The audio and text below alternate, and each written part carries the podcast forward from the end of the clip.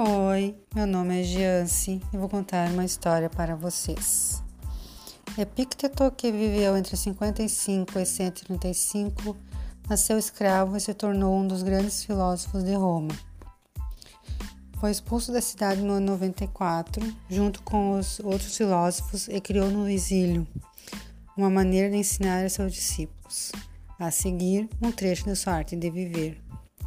Duas coisas podem acontecer quando nos encontramos com alguém. Ou nos tornamos amigos, ou tentamos convencer essa pessoa a aceitar nossas convicções.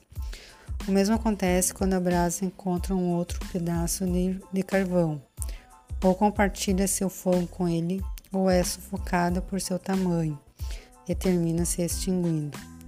Como em geral ficamos inseguros no primeiro contato, Tentamos a indiferença, a arrogância ou a excessiva humildade.